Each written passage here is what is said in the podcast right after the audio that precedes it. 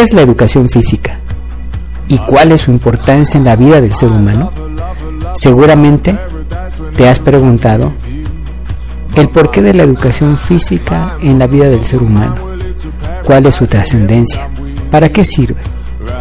Pues bien, el día de hoy te voy a platicar algunos conceptos que te van a permitir tener una idea más clara acerca de la importancia de la educación física en tu vida. Bienvenido.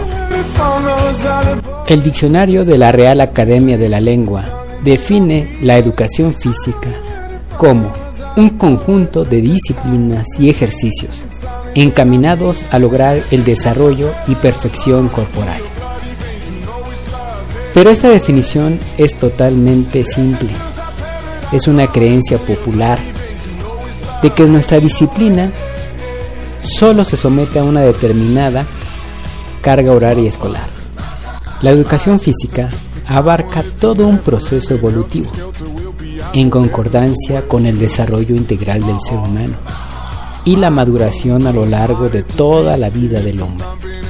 Por lo tanto, debemos dejar de lado la concepción de que la educación física está vinculada exclusivamente a las edades escolares, sino que representa una acción formativa, continua, que revertirá constantemente sobre la salud física y mental del individuo.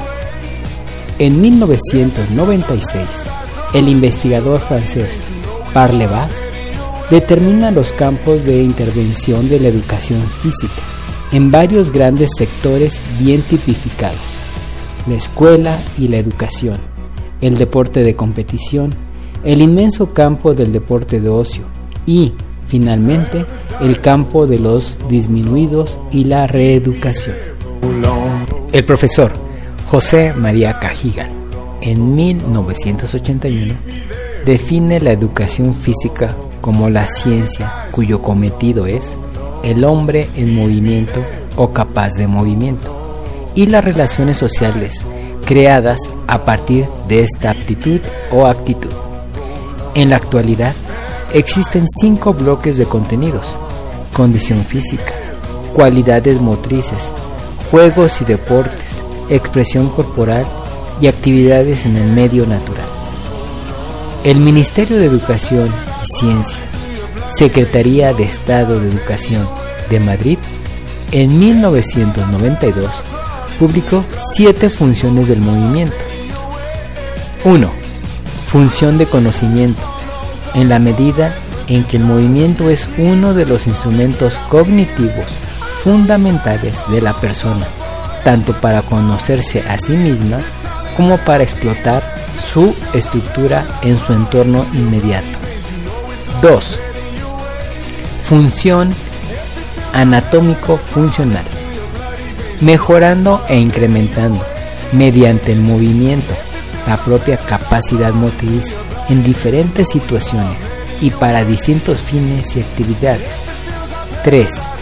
Función estética y expresiva, a través de las manifestaciones artísticas que se basan en la expresión corporal y el movimiento. 4 función comunicativa y de relación, en tanto que la persona utiliza su cuerpo y el movimiento corporal para relacionarse con otras personas, no solo en el juego y el deporte, sino en general en toda clase de actividades físicas. 5. Función higiénica, relativa a la conservación y mejora de la propia salud y estado físico así como la prevención de determinadas enfermedades y disfunciones. 6. Función agonística, en tanto que la persona puede demostrar su destreza, competir y superar dificultades a través del movimiento corporal. 7.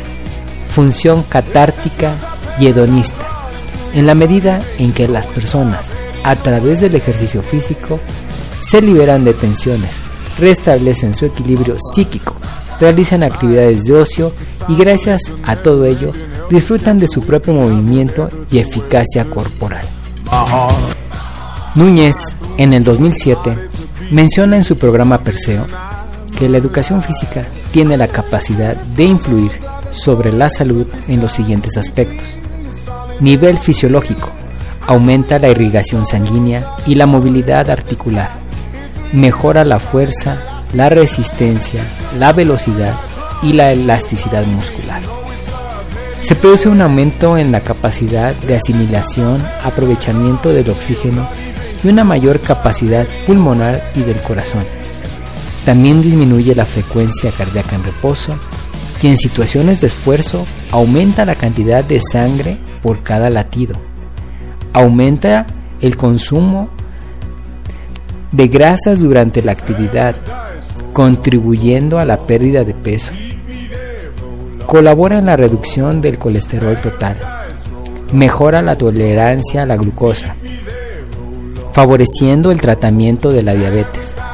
Todo ello conlleva un menor riesgo de enfermedad y un envejecimiento más retardado. Nivel psicológico. Produce una sensación de bienestar subjetivo, fruto de las endorfinas que provoca el ejercicio y de la mejora de la calidad de vida.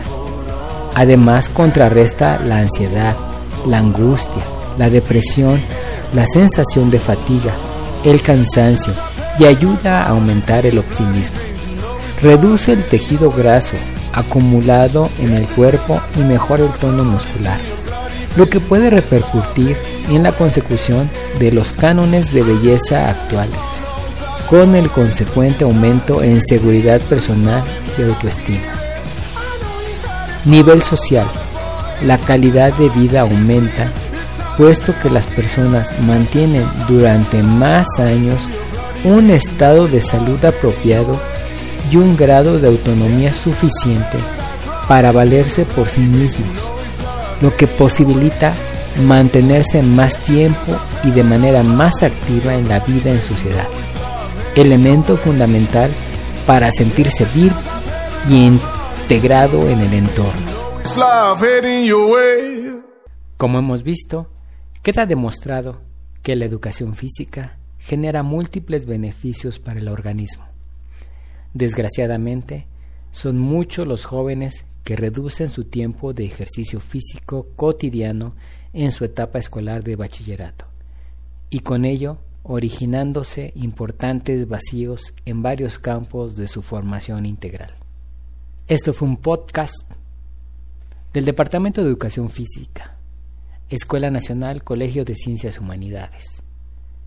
Mi nombre es Martín Pérez, soy profesor de Educación Física en el CCH Naucalpan, turno vespertino.